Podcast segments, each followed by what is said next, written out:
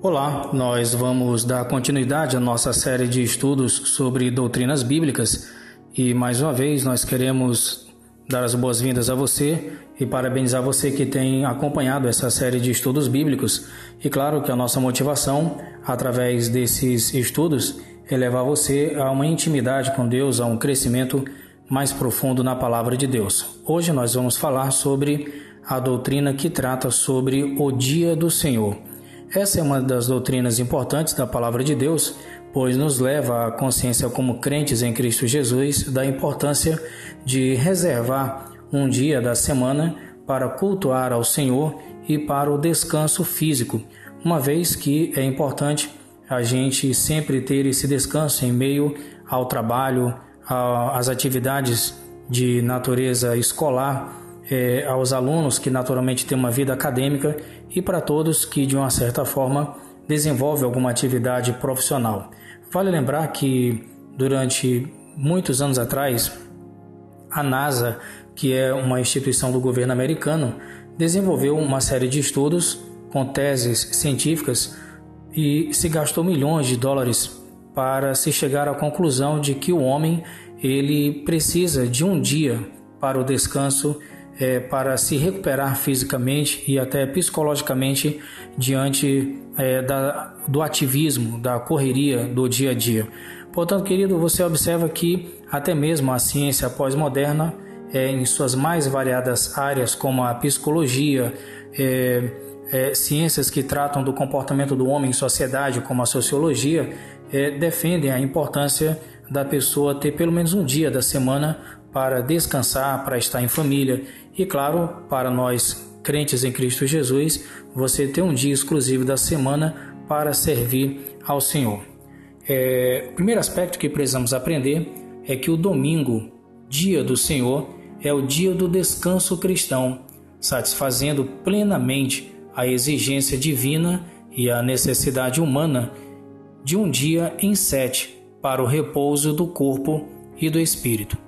A palavra de Deus nos diz em Gênesis, que é o livro das origens, Gênesis capítulo 2, versos 2 e 3, que diz: E havendo Deus acabado no dia sétimo a obra que fizera, descansou no sétimo dia de toda sua obra que tinha feito.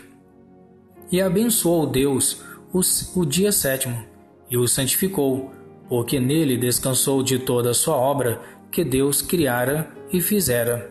Portanto, queridos, nós observamos que em Gênesis capítulo 2, versos 2 e 3, Deus, através da sua palavra, demonstra o próprio exemplo no sentido de que após criar o cosmos, criar o planeta Terra com toda a sua riqueza de detalhes através da flora e da fauna, depois de ter criado o homem, Deus demonstra o próprio exemplo de um dia de descanso. Claro que a expressão descrita aqui, que Deus descansou, é apenas uma força de expressão, uma vez que nós sabemos que Deus nunca se cansa, porque Ele é Deus, Ele é um ser é, espiritual, um ser superior. Mas o se utiliza dessa linguagem de que Deus descansou de toda a obra que havia criado como uma força de expressão, uma vez que isso chega ao nosso nível de compreensão. Segundo aspecto, com o advento do cristianismo, o primeiro dia da semana passou a ser o dia do Senhor, em virtude de haver Jesus ressuscitado nesse dia. No Evangelho de João, capítulo 20, versos 1 e 19, a palavra de Deus diz assim: E no primeiro dia da semana, Maria Madalena foi ao sepulcro de madrugada, sendo ainda escuro, e viu a pedra tirada do sepulcro. Chegada, pois, a tarde daquele dia, o primeiro dia da semana, e cerradas as portas onde os discípulos, com medo dos judeus, se tinham ajuntado, chegou Jesus e pôs-se no meio e disse-lhes: Paz seja convosco. Portanto, queridos, com relação ao Antigo Testamento, nós observamos que há muitos textos, entre os quais nós vamos contemplar alguns é, nesse estudo, que o dia que era reservado para o descanso era o dia de sábado. Desde o Antigo Testamento, o sábado era tido para o Senhor como um dia sagrado, como um dia no qual o homem não poderia lavrar a terra, o homem não poderia exercer nenhuma atividade profissional, mas era um dia, que era esse dia de sábado, um dia consagrado ao Senhor. Com o advento do cristianismo, ou seja, como Jesus faleceu é, durante a sua crucificação na sexta-feira e ressuscitou no domingo, gradativamente as igrejas cristãs ao redor do mundo, inclusive cristãos católicos, passaram a guardar o domingo como o dia do Senhor. E isso se tornou no mundo ocidental um fato, uma realidade para nós hoje. Portanto, nós não vivemos debaixo do legalismo, da lei, no sentido de se guardar o sábado. Claro que nós devemos respeitar as diferenças. Hoje você tem é, igrejas que guardam o sábado. Por exemplo, existem igrejas batistas que guardam o sábado. Existe a igreja adventista do sétimo dia que guarda o sábado. E talvez seja a denominação ao redor do mundo que mais se guarde essa tradição na perspectiva bíblica. Portanto, no Novo Testamento, nós entendemos que o domingo para nós cristãos é o dia do Senhor, uma vez que no mundo ocidental você observa que a maioria das atividades profissionais são suspensas, é um dia em que as pessoas estão descansando e claro que é o dia que nós cristãos evangélicos guardamos especialmente para ter um tempo mais de qualidade orando, estudando a palavra de Deus e servindo ao Senhor na igreja, bem como está em casa descansando com a família. Terceiro aspecto do estudo diz que deve ser para o cristão um dia de real repouso, em que, pela frequência aos cultos nas igrejas e pelo maior tempo dedicado à oração, à leitura bíblica e outras atividades religiosas, eles estarão se preparando para, entre aspas, aquele descanso que resta para o povo de Deus. Como colocamos há poucos instantes, esse dia deve ser um dia de descanso, deve ser um dia no qual você possa investir um tempo de maior qualidade estando com a sua família e, acima de tudo, para prestar um culto ao Senhor. No livro de Hebreus, capítulo 4, dos versos 9 a 11, o autor de Hebreus, ele diz: Portanto, resta ainda um repouso para o povo de Deus, para aquele que entrou no seu repouso. Ele próprio repousou de suas obras, como Deus das suas. Verso 11 do capítulo 4 de Hebreus diz assim: Procuremos, pois, entrar naquele repouso, para que ninguém caia no mesmo exemplo de desobediência.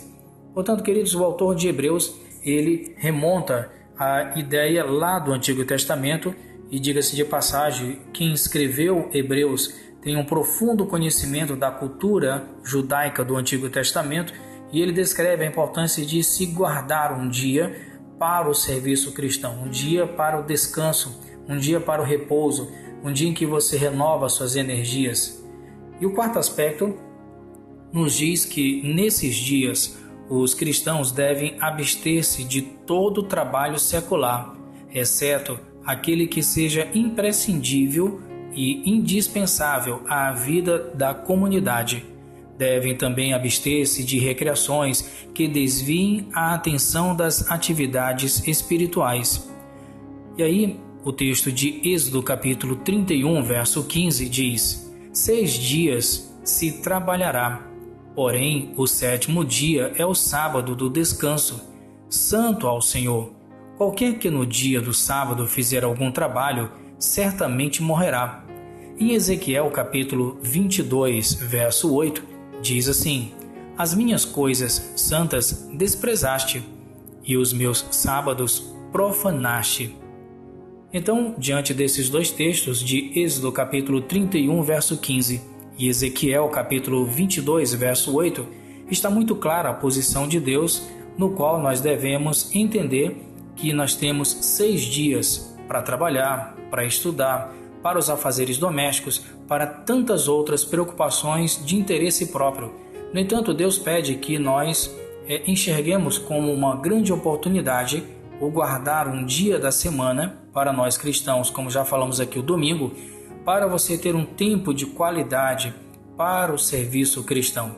Queridos, é inadmissível uma pessoa que se diz crente, que trabalha e estuda durante a semana e no dia de domingo, no horário de culto, seja na escola bíblica dominical, seja no culto de domingo à noite, já que durante a semana muitos desses crentes não vão à igreja por conta do trabalho e outros têm até condições de participar de um culto de oração, de um culto de doutrina, mas lamentavelmente negligenciam, não vão porque alegam que estão cansados, sendo que muitas das vezes não há nem tanto esse cansaço, o que há é um desinteresse espiritual. Infelizmente, isso é uma realidade na vida de algumas pessoas.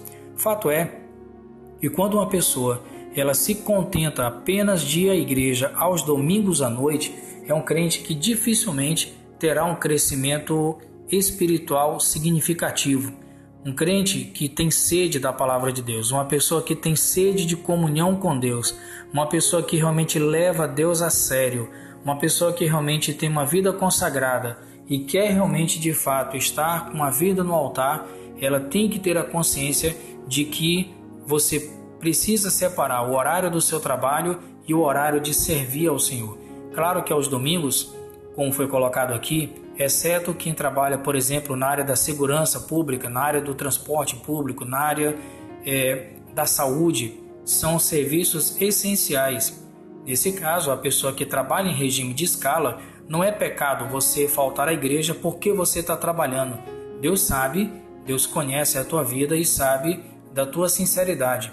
Agora é muito triste e algo que entristece ao coração de Deus e traz maldição sobre a vida da pessoa é o indivíduo que muitas das vezes deixa de estar na escola bíblica dominical para estar em qualquer outro lugar fazendo qualquer outra coisa. E se você deixa de ir à igreja para estar em outro lugar, é porque estar lá é mais importante do que estar na igreja.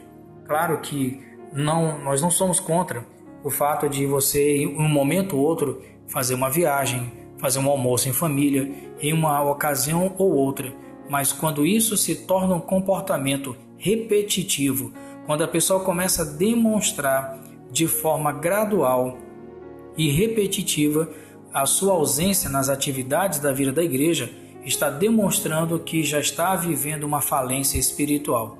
Eu costumo dizer que quando um crente ele começa a se ausentar das atividades da igreja, quando começa a se eximir de suas responsabilidades, quando não começa a exercer mais o seu ministério com qualidade, com compromisso diante de Deus e diante da igreja, essa pessoa ela já vem tendo problemas de ordem espiritual. É um sinal claro, visível, de que essa pessoa não está tendo vida nenhuma com Deus. Não ora, não lê a palavra de Deus, não leva Deus a sério e está morto espiritualmente. Portanto, queridos, quando nós guardamos o dia do Senhor, nós precisamos entender que as mesmas prescrições colocadas lá no Antigo Testamento em Êxodo 31:15, bem como Ezequiel 22 verso 8, demonstra que Deus não mudou de opinião.